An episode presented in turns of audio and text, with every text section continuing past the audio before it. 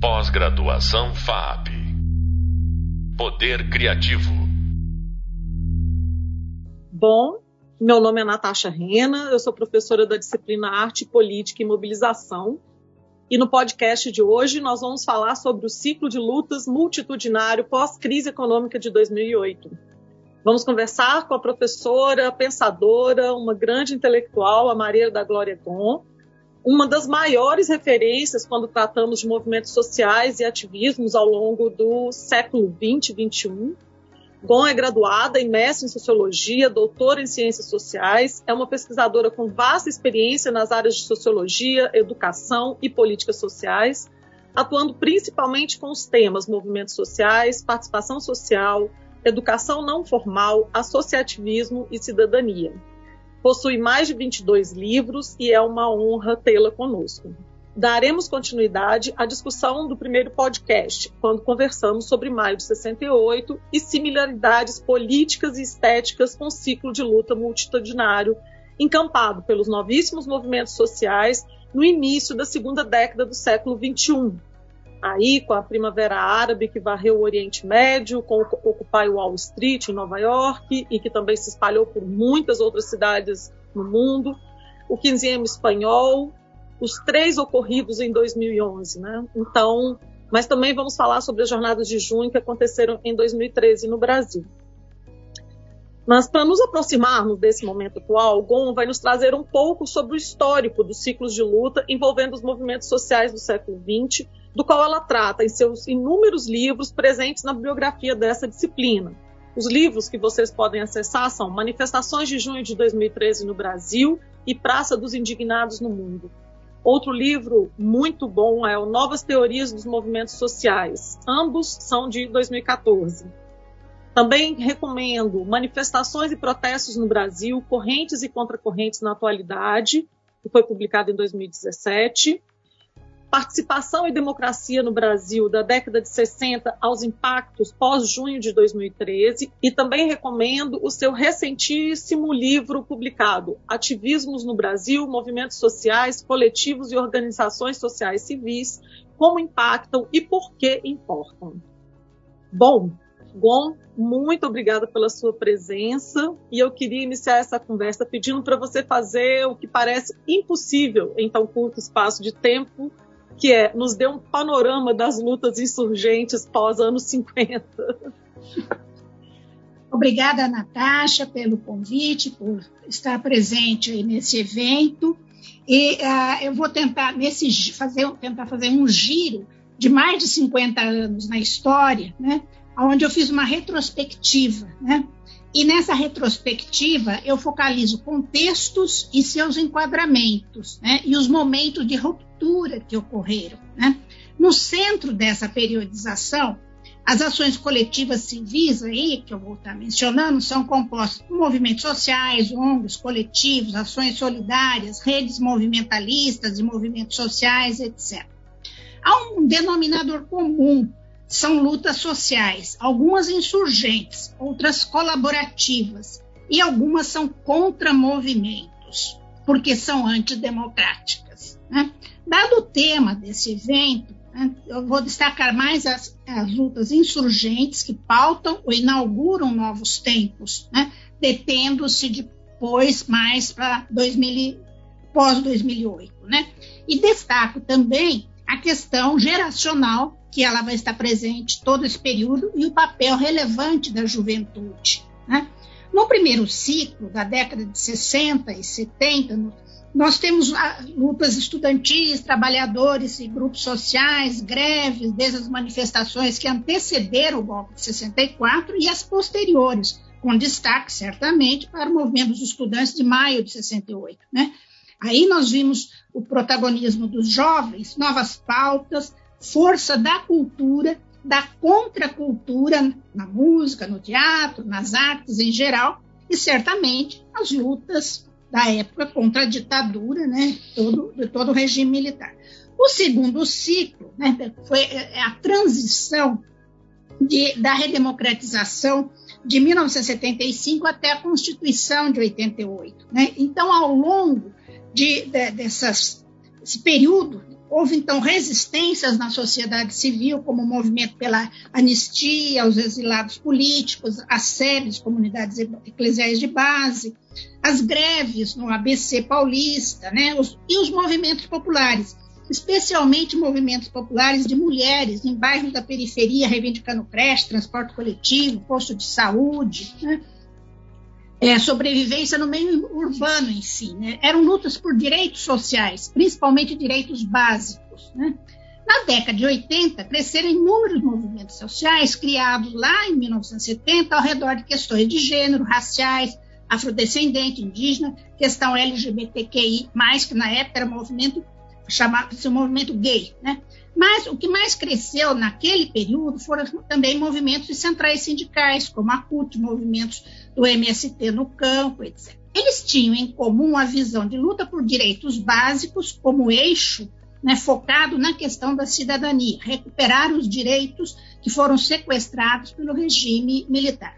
Buscava-se fortalecer a sociedade civil, né? lembrando aí certamente o que marcou muito o 1984, o movimento vigoroso das diretas já, o terceiro ciclo né, foi de, de, construção de instrumentos participativos né, que é, a partir da Constituição de 88. Lembrando que a própria Constituição ela previu instrumentos como referendo, plebiscito, iniciativa popular, etc.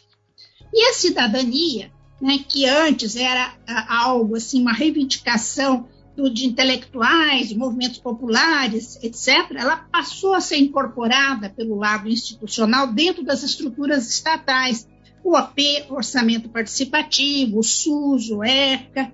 Nesse, nesse período, também um destaque do retorno do movimento dos estudantes, né? Os, quem não se, não, se esquece lá dos caras pintadas, né? A ECO 92, né? E as grandes conferências internacionais, como as mulheres em Pequim, né, que o Brasil participou. Ao final de 1990, outro ator emerge na cena política com força, que foram as ONGs. Não foram criadas aí, mas elas ganham um novo tipo de ONG e surge então uma questão institucional de marcos regulatórios, teve-se um crescimento maior do associativismo de ONGs nesse período do que os próprios movimentos sociais. O quarto ciclo são as transformações na primeira década de novo século, com a globalização, redes globais, movimentos anti-globalização, lembrando o Fórum Social Mundial. Deslocou-se a ênfase dos debates sobre participação popular para se falar de participação social nas esferas públicas. Ocorre também um ativismo institucional dentro das instituições estatais. Houve grandes conquistas, como a Lei Maria da Penha, a, o Estatuto das Cidades, né? é, e também inclusão de vários estudos sobre raça, é, por exemplo, é, sobre os africanos na educação, luta da demarcação dos quilombolas, dos quilombos. Né? É, no, no, movimento dos estudantes começaram a surgir novidades também nesse período. A luta pela catraca livre, o próprio movimento passe livre vai surgir nesse período, né? que vai ter importância crucial no quinto ciclo de, que a gente eu demarco de junho de 2013 para frente, um movimento de ruptura e ao mesmo tempo de inovações e criatividades, novidades e incógnita que após quase 10 anos estão tendo vários desdobramentos. Né? Junho de 2013 não foi homogêneo. No primeiro momento foi um ponto de inflexão, um enigma a decifrar. Quanto mais se estuda, mais se acha novidades é, e, e, e pontos que se ligam. Surge a questão dos indignados, especialmente os jovens, e a indignação passa a ser um valor humano essencial para se conquistar justiça social. Né? Esse quinto ciclo também demarcou a questão das camadas médias nas ruas, porque antes que ia para as ruas eram camadas populares, luta da periferia, o sem terra, o sem teto, né? Ou os chamados movimentos clássicos, que era o eixo do sindicato, né, o movimento dos estudantes profissionais da educação básica, esses três eixos principais, né, contra as políticas, né, mas 2013 novos repertórios entram com a questão da corrupção contra a política, políticos, e neste momento começa a se ter uma virada que demandavam novas formas de fazer política, expressas no refrão: eles não nos representam. né? Referindo-se aos políticos de plantão na época. Mas 2013 é uma coisa, e os desdobramentos que passa a ter em 2014 são outros. Né? Quando criam-se várias organizações movimentalistas que depois passam a ser genericamente englobados como movimentos de direita. São os contramovimentos. Né? Essas organizações, na época, tinham o MBL, Vem Pra Rua, etc. Eles vão trazer em cena os conservadores, os movimentos neoliberais, os reacionários, que crescem, são uma constante nas ruas, então, a partir de 2014. Né? Lembrando também que há uma, uma reestruturação importante na questão dos estudantes né? e dos secundaristas, é, com a ocupação das escolas em 2015 e 2016. Foi uma certa novidade. Né? Uma outra novidade foi, é, a, a partir de 2013, os jovens a questão dos autonomistas, que pouco apareciam, que estavam lá, né? se pega nos anos 60, 70, sempre estiveram presentes, mas é, a, a, eles ganham força, aqueles que não se identificam com os movimentos clássicos e poderão ter alguma identificação ou não com os novos movimentos sociais, mas de qualquer forma eles têm outras visões de mundo. Na época eu chamei de novíssimos. Né? O sexto ciclo, eu desculpa, é a de, é, denomino de desmo, des, desdemocratização de 2016 para os tempos atuais, para haver um, passa a haver um tensionamento da democracia, um desmonte de políticas públicas participativas, desmonte de espaços participativos no interior do aparelho do Estado, extinção de conselhos, e a part, principalmente a partir de 2018. Né? Crescem os contramovimentos com atos e manifestações públicas antidemocráticas. Essa desdemocratização vai levando a uma erosão gradual da democracia por meios legais, a conflitos de interesses, conflito de direitos, e passa-se por parte dos conservadores no poder ao combate à ciência, à diversidade, à liberdade de expressão, ao negacionismo. Nesse período, observa-se que houve uma ampliação muito grande do interesse de jovens nas academias por movimentos e coletivos. Muitos são ativistas e vieram das políticas de inclusão que ascenderam à universidade via as cotas. Com a crise da saúde sanitária, social e econômica, pela Covid-19 em 2020, mudam práticas, mudam comportamentos, dado que a necessidade de confinamento, distanciamento social. A questão da pobreza, da desigualdade social, florou com muita força. E atos e ações coletivas de solidariedade foram necessários. Janelas e varandas passaram a ser locos das manifestações via protestos, ou celebrar a vida, né? celebrar os profissionais da saúde. Né? Eram as formas possíveis. Mas os conservadores, reacionários, saíram às ruas. Fizeram carreatas, motociatas, manifestações tem-se um ciclo de atos antidemocráticos. Isso foi algo muito forte nos primeiros anos da pandemia. Um fato externo que tem um reflexo muito grande no Brasil foi o movimento Black Lives Matter.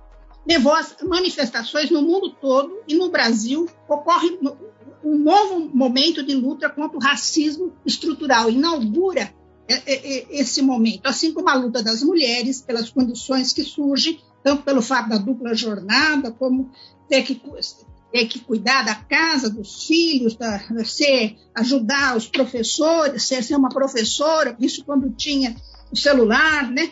E também a questão da violência doméstica. Né?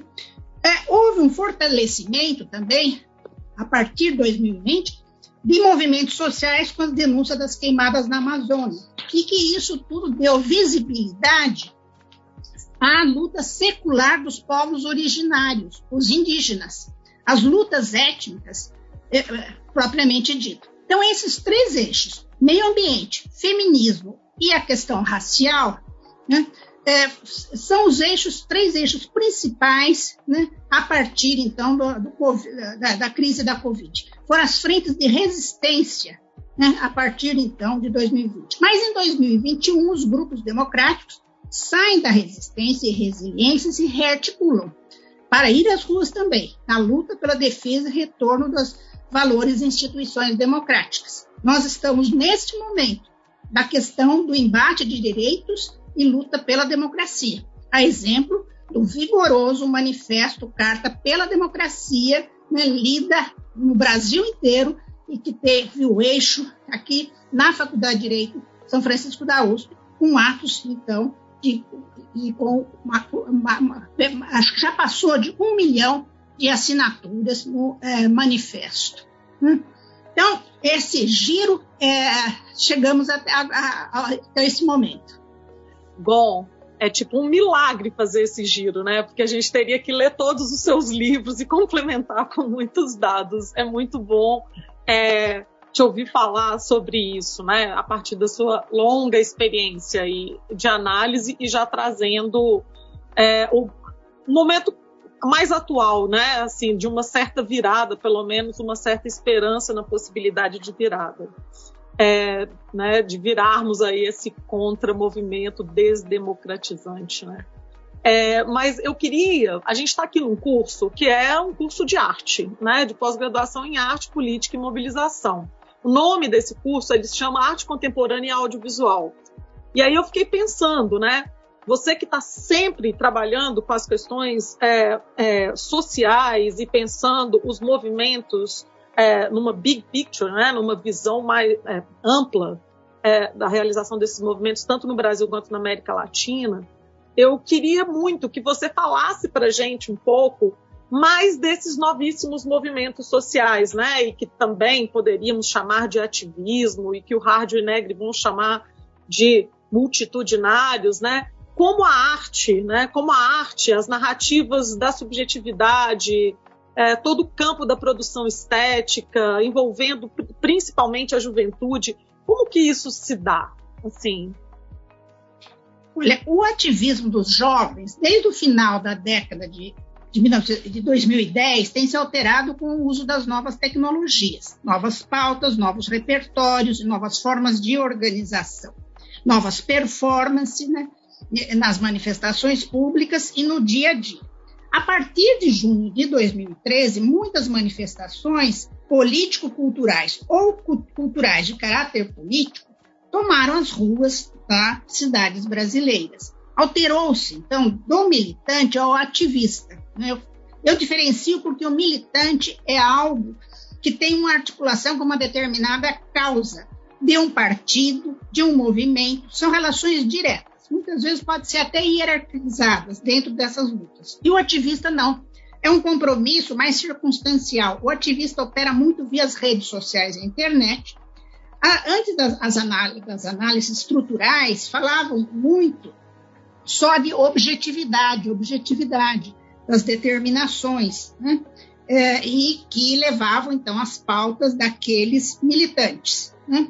É, porque eram determinações do capital. Hoje em dia, o papel da subjetividade é fundamental para entender essas atuações, as comunicações, as interações, porque tem a ver com as emoções. Quando a explosão nas ruas, a ira está presente e a subjetividade, mas não do ponto de vista tradicional ou clássico de pensar a subjetividade apenas é, em termos da psicologia individual, reações individuais. Tem que ir além disso, fazer uma articulação de saberes e culturas, várias disciplinas para entender.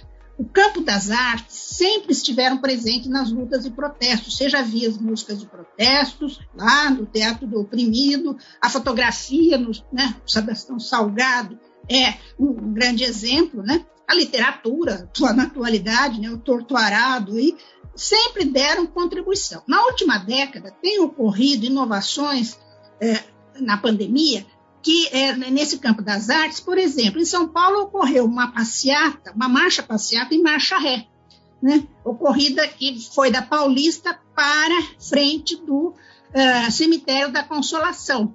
Então, a, feita por artistas, foi assim, uma performance inusitada né? e que teve uma mensagem muito forte. Né? Eu acho que a, a, a forma que aglutina essas novidades tem um nome também. São os coletivos. Né? Embora seja forma já bem antiga no campo das artes, como coletivos culturais, nesta última década, muitos nasceram e cresceram, já como coletivos, num momento de crise de representatividade das formas tradicionais, como os partidos sindicatos. Parte da explicação está em fatores sociopolíticos e culturais, que formataram novas culturas políticas sobre as ações coletivas em espaços públicos, frutos da conjuntura política existente no período. Outra parte, o avanço das novas tecnologias de informação e comunicação que tem revolucionado as formas de agir, de se comportar, de se relacionar da grande maioria das pessoas.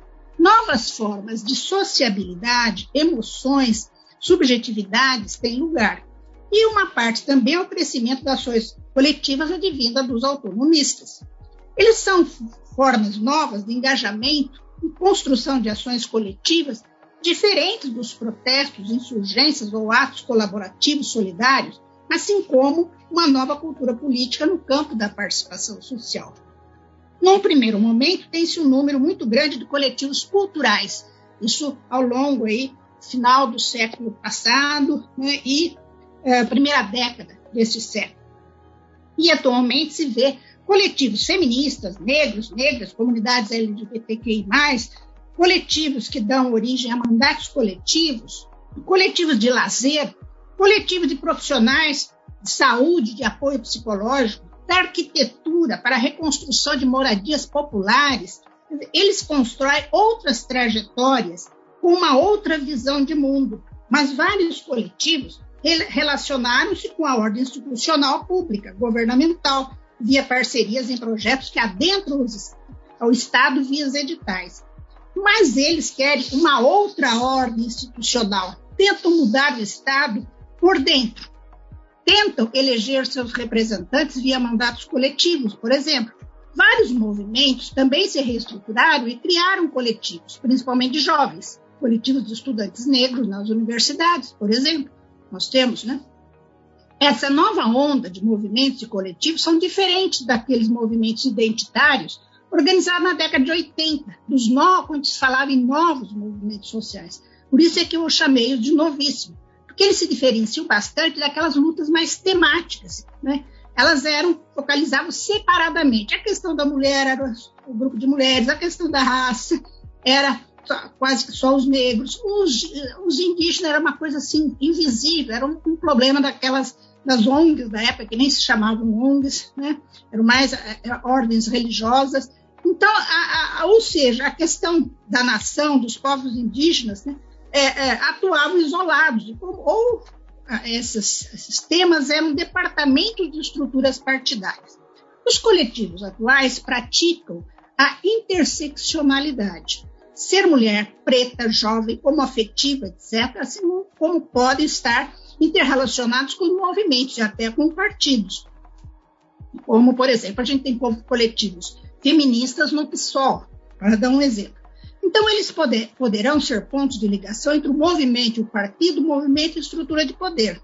É um universo, uma reformulação, uma ressignificação da forma do associativismo, das formas de lutas sociais em geral.